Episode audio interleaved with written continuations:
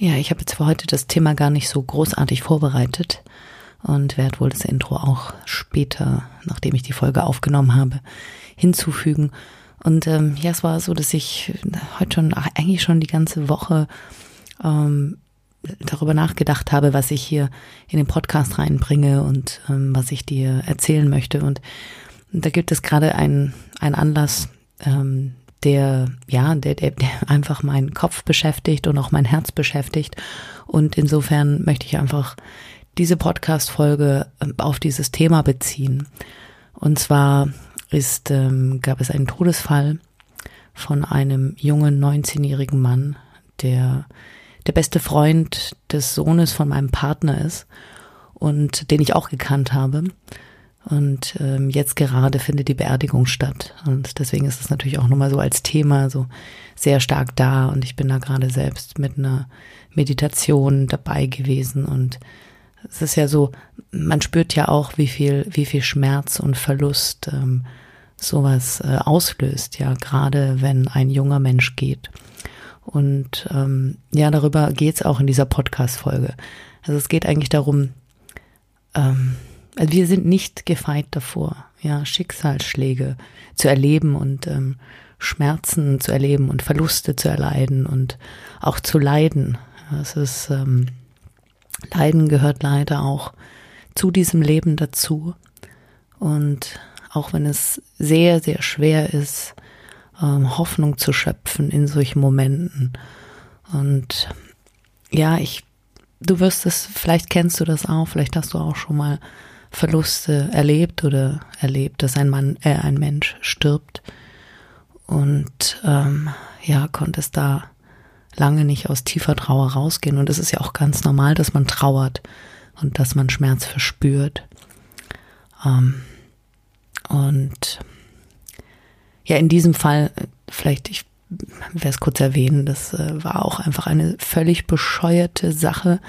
Da hat er sich mit einem Freund zu Hause verabredet und dann haben die da mal eine Ecstasy-Pille ausprobiert, die, die sie wahrscheinlich davor irgendwo in einem Club oder so bekommen haben. Und ja, und äh, der war danach einfach nicht mehr zu retten. Also Atemstillstand und Herztod und konnte auch nicht wiederbelebt werden. Und äh, ja, furchtbar. Furchtbar und natürlich auch für die Freunde. Ich weiß, dass es ein großer Freundeskreis ist, ja mit sowas umzugehen. Und ich weiß nicht, ob die sowas auch probiert haben oder natürlich, das ist, äh, das ist, das ist hart, zumal er es wohl auch zum ersten Mal probiert hat. Ja, dann finde ich, muss man natürlich schon wirklich überlegen, ähm, warum sowas passiert. Aber das ist jetzt vielleicht für dich nicht, nicht so, nicht so wichtig oder, oder ähm, interessant oder aussagekräftig. Für mich ist, äh, war so wichtig die Frage, wozu?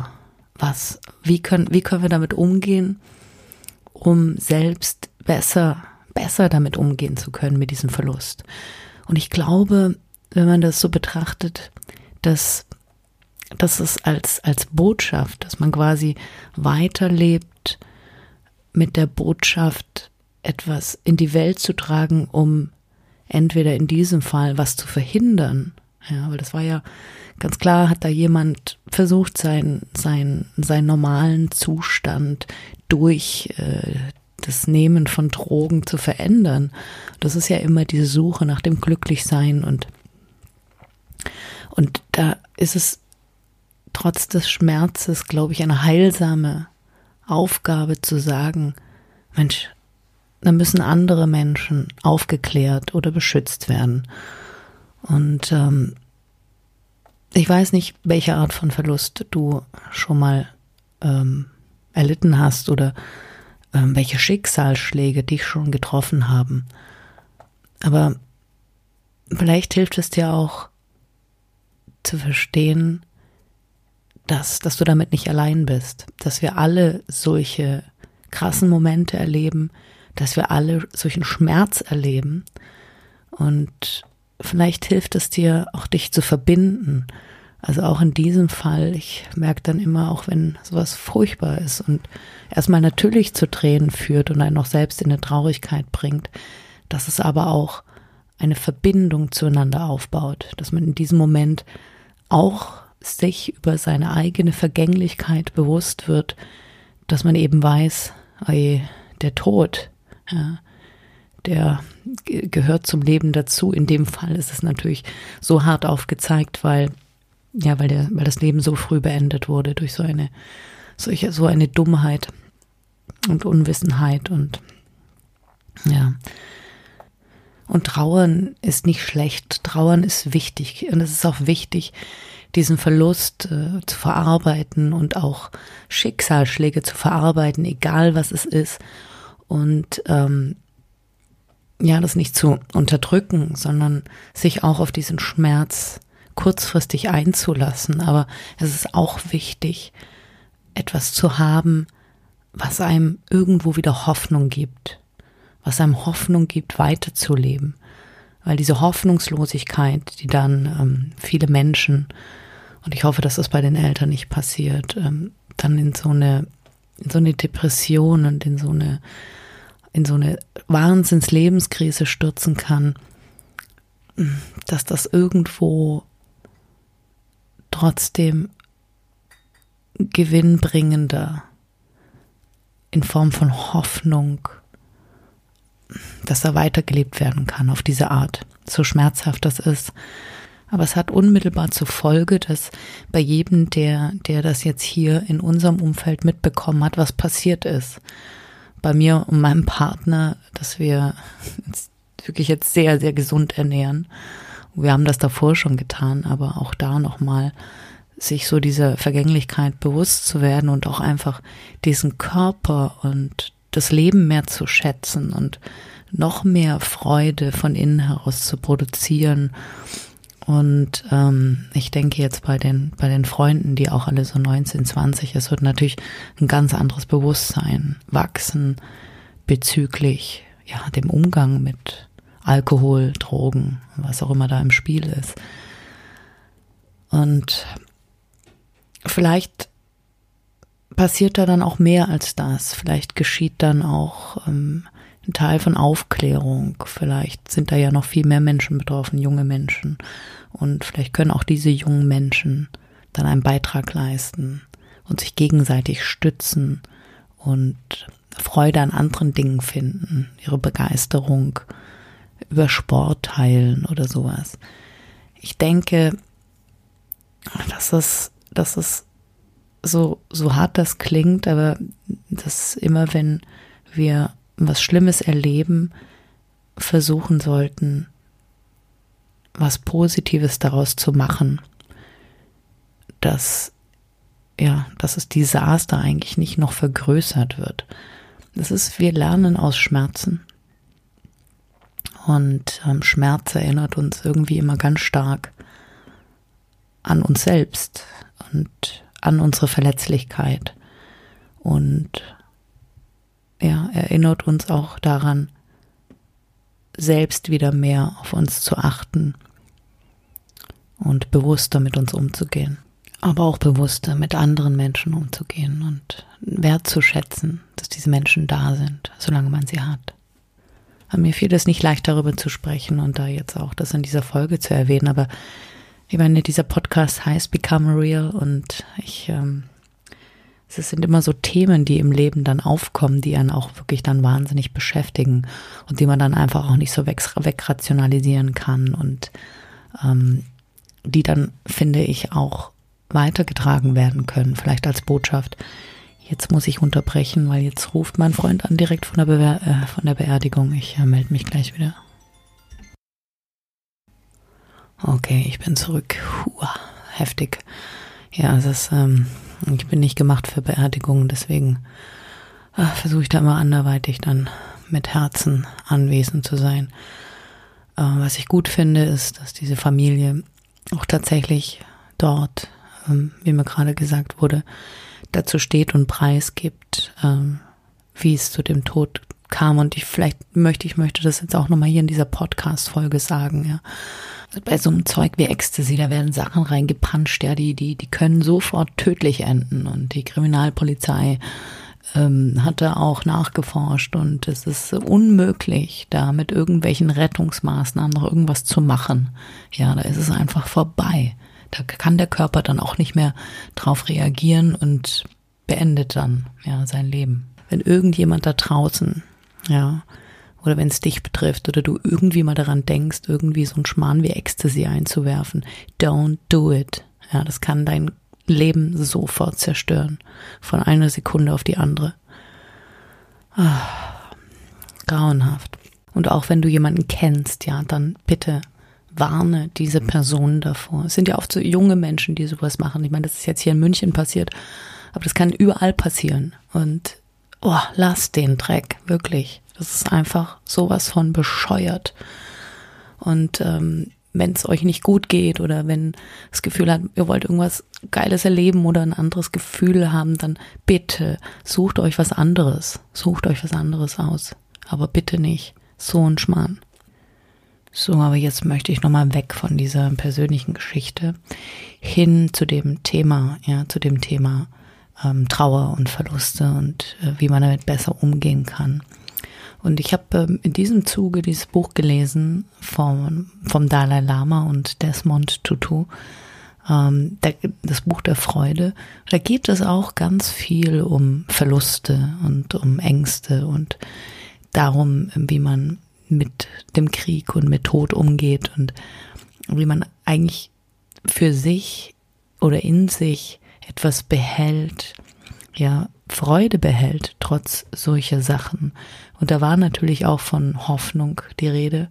Und wo die, worin die beiden sich, ich finde das ja auch ganz schön, weil da so diese, diese, ähm, diese christliche Glaube und der Buddhismus zusammentreffen bei den, bei den beiden und die beiden aber so eine tiefe Freundschaft haben und auch so viel Respekt für den, für jeweils den anderen. Und ähm, da wurde das auch nochmal so bestätigt, dieses, dass wir wirklich aus Schmerz lernen können und dass wir auch aus Schmerz und Verlust etwas Positives für uns rausziehen können.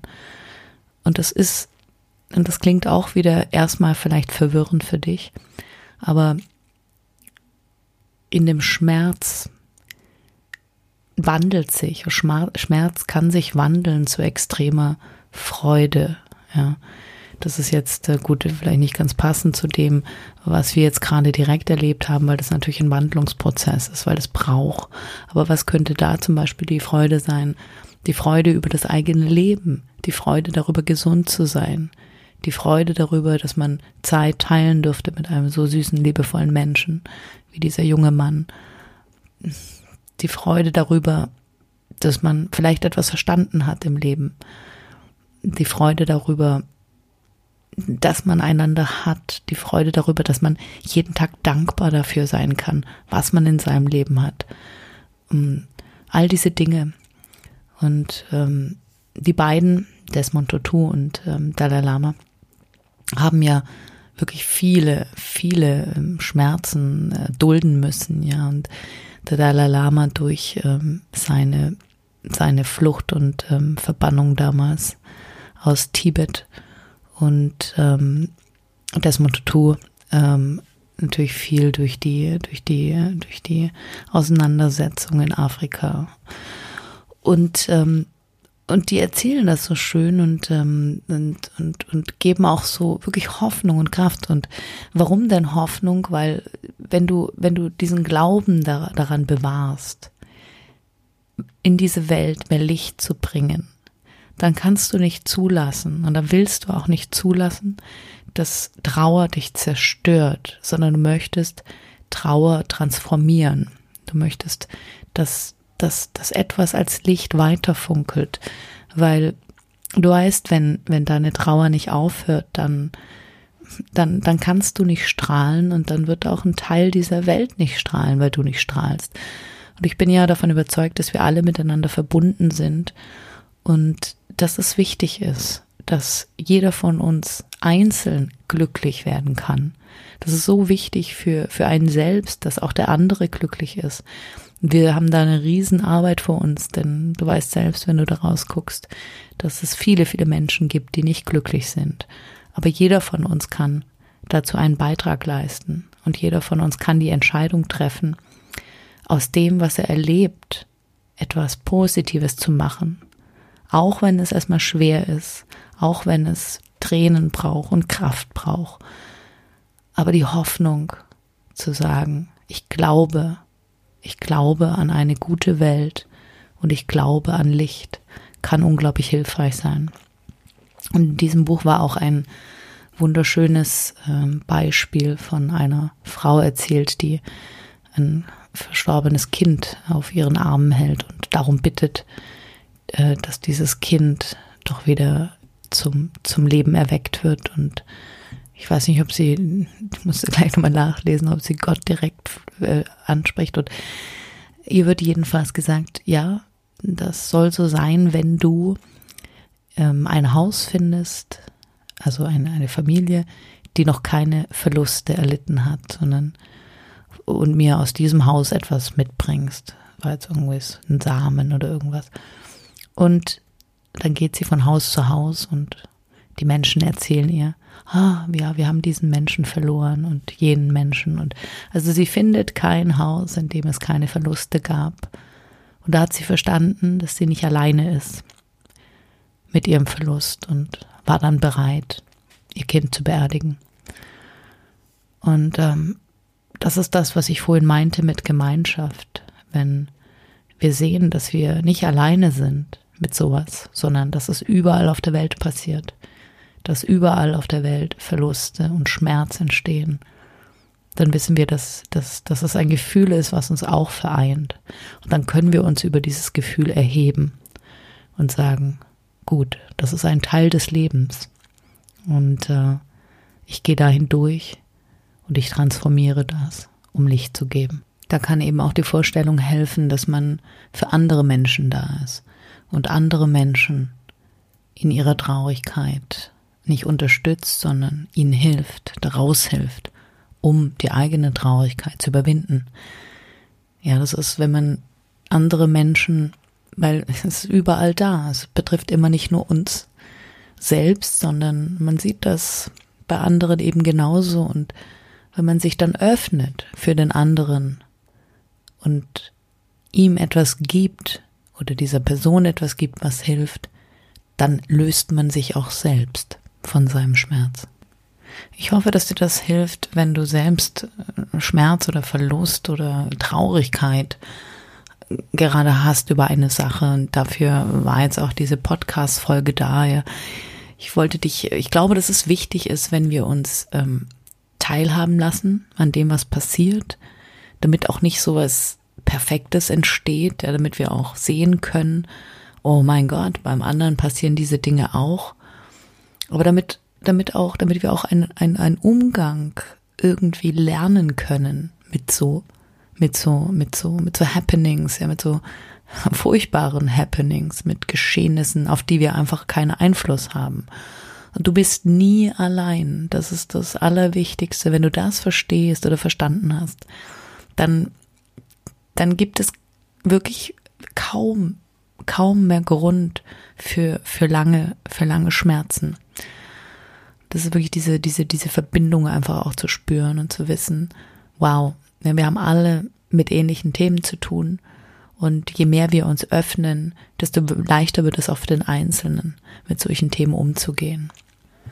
Ich möchte diese Podcast-Folge diesmal nicht mit meinem üblichen Intro und Outro bestücken. Ich habe einfach das Gefühl, dass es, dass es einfach nicht hierzu passt und ich möchte es aber anders beenden. Und zwar mit einem Gebet, ja, mit einem Gebet, was du auch kennst. Der Herr ist mein Hirte.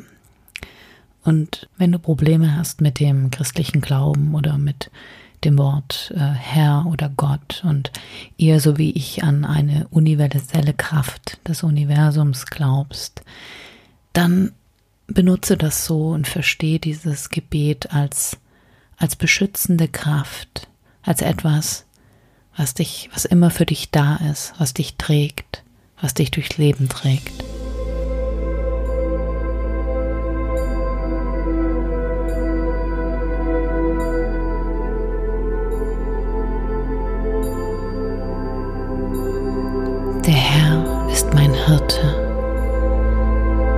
Mir wird nichts mangeln. Er weidet mich auf einer grünen Aue und führet mich zum frischen Wasser. Er erquicket meine Seele. Er führet mich auf rechter Straße um seines Namens willen. Und ob ich schon wanderte im finsteren Tal, fürchte ich kein Unglück, denn du bist bei mir. Dein Stecken und Stab trösten mich. Du bereitest vor mir einen Tisch im Angesicht meiner Feinde. Du salbtest mein Haupt mit Öl und schenkest mir voll ein. Gutes und Barmherzigkeit werden mir folgen mein Leben lang. Und ich werde bleiben im Hause des Herrn immer da.